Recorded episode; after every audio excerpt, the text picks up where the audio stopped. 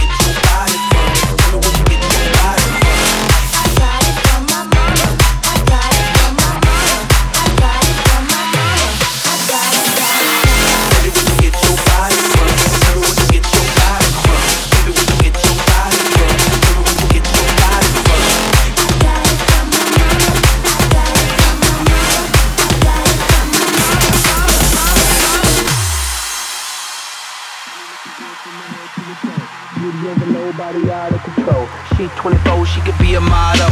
So beautiful, all so natural. Mommy looking good from her head to her feet.